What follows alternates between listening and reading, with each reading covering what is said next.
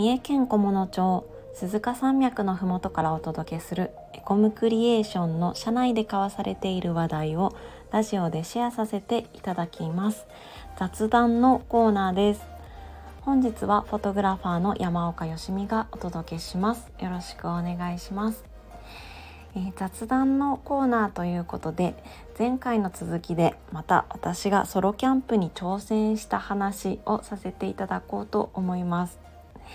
えー、前回はですねアウトドアが苦手な私なんですけれどもキャンプ場をなんとか決めて予約をして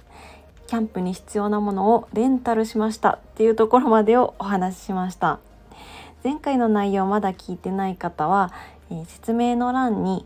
前回の放送を貼っておきますのでそちらもぜひ聞いてもらえると嬉しいです。で今回は、えー、キャンプ場に着いてから困ったこととかあとはキャンプが得意な皆さんにいろいろアドバイスをもらったのでそのアドバイスだとかそれから楽しかったこともお話ししたいと思っています。では、えー、早速ですねまずキャンプ場について困ったこと最初の難関となったのがテントを張るっていうことですね。私はテント泊に憧れてたのでどうしてもテントを自分で張ってテントに泊まりたいって思ってたんですが、えー、テントを張ったことは一度もなかったです。でそれでどうしたかっていうと、えー、事前に YouTube で検索してそのテントの張り方が分かりやすい動画を見つけておきました。これが本当にすごく良かったなと思ってキャンプ場に着いてみてやっぱり動画を見ながらじゃないとテントの張り方さっぱりわからなかったです一応テントの説明書もついてたんですけどそれでもねやっぱり動画じゃないと分かりにくかったですでその動画を検索する時のポイントなんですけど使うテントと同じテントの張り方を説明している動画を選んでください。めちゃくちゃ当たり前のことを言っているように聞こえるかもしれないんですが私本当にアウトドアが苦手で、えー、テントの張り方ってどれも大体一緒でしょって思ってたんです。でメーカーによってちょっとぐらい違うかもしれないけどまあ大体一緒でしょって思ってたらどうやら、えー、テントの種類によって全然張り方が違ったりするんですね。同じメーカーだったとしても。なので全く同じテントの張り方を説明してる動画を、えー、キャンプに行く前に選んでおくとすごくスムーズに立てられると思います。でも私も一応その動画を見つけてから行ったんですけどやっぱり立てるのには1時間くらいかかってしまいました。はい。でもまあなんとかテントを立てることができました。で次に困ったのが焚き火です。焚き火もキャンプに行ったら焚き火っていう風に憧れてたので絶対やりたかったんですがまず焚き火台っていうものをキャンプ場で借りました。そこまでは良かったんですけど、えー、火のつけ方がわからなくて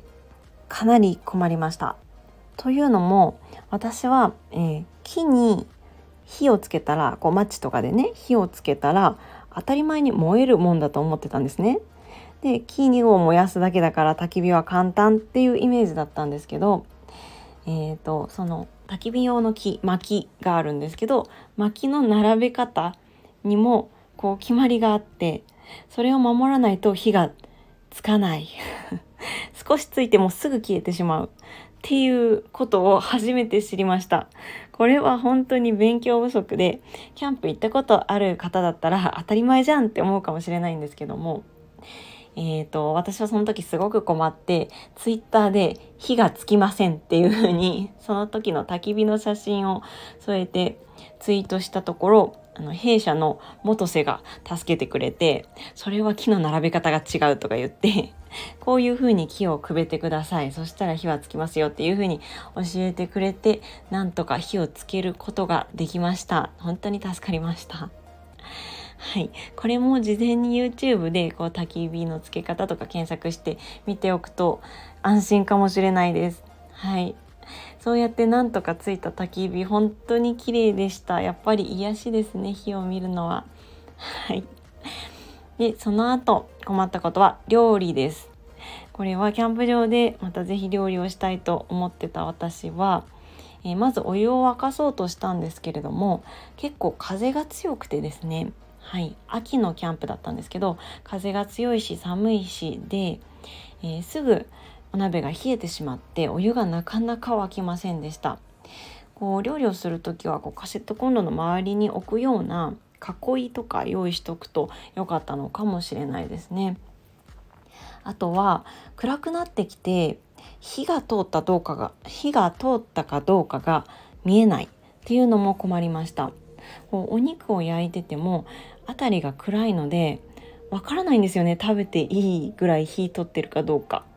でこの時に私は一生懸命ランタンを左手に持って右手に菜箸を持ってなんとか料理してたんですけども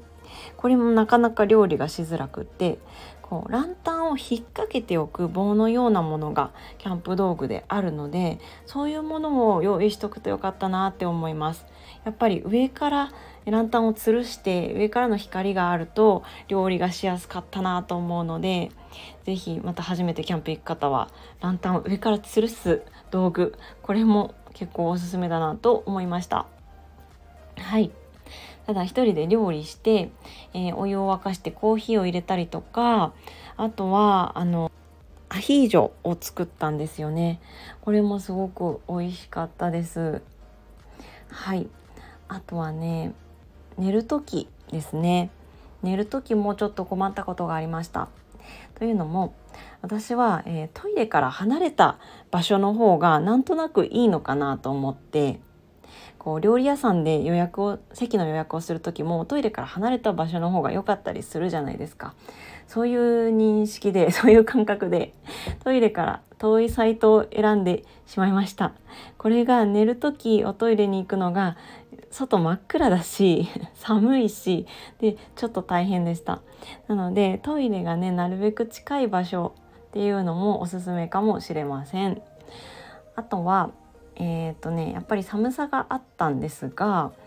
うんと、これは困ったことというより良かったことなんですけどマットの下に毛布を引いておいたんですよ。そのおかげでそんなに寒くはなく快適に寝れました。これは弊社エコムクリエーションのあのキャンプ好きのスタッフが教えてくれたことなんですけど、え、テントの一番下に、まえ、毛布を引いてその上にマットを敷くのがあったかくておすすめだそうです。私は寒がりなのでその上にも毛布かぶってちょうどいいぐらいでした。でえっ、とこのその時のソロキャンプとは別の時に冬にキャンプする機会がありましてその時は電気カーペットをお借りしたんですよねキャンプ場に。そしたらそれもすごく快適だったので冬とか秋寒い時期にキャンプ行かれる方は電気カーペットもおすすめだなと思いました。はい、でなんとか眠ることができて次の日の朝ですね。次の日の朝はやっぱり日の出朝焼けがすごく綺麗でやーキャンプ来てよかったなと思いました。あとは川があるキャンプ場だったので川辺を散歩した散歩したりしてすごく気持ちが良かったです。はい。そんな形でキャンプで困ったことそれから楽しかったことそれから、えー、キャンプ好きの皆さんにアドバイスもらって実践してみたことなどを今日お話しさせていただきました。あとね最後に一つだけあのこれからキャンプに挑戦したいっていう方アウトドアが苦手だけど挑戦したいっていう方に、えー、キャンパーさんにおすすめしてもらったことがあるのでこれをぜひお伝えしたいなと思ってます。えー、おすすめしてもらったっていうのがえー、やりたいことを一つに絞ってキャンプするっていうことです。え、どういうことかというとキャンプでやりたいこといろいろあるじゃないですかきっとテントで泊まるとかキャンプ飯を作るとか川で遊ぶとかやりたいこといろいろあると思うんですけど何か一個だけに絞るのがいいそうです。というのは慣れてないのに全部実現しようとすると結構疲れます。私もテント泊と,、えーと、作ってみたかった料理を作るとかいろいろ実現しようとして結構大変でした。これを一つだけに絞ってそれ以外のことは手抜きでも OK と開き直っちゃうとキャンプを楽しめるよっていう風におすすめしてもらいました。私もですね次回はやりたいことをいろいろあるけど1個だけに絞ってキャンプをじっくりゆっくり楽しんでみたいなというふうに思っています。はい。今日はこんな形でこれからキャンプしたい方のお役に少しでも立てたら嬉しいです、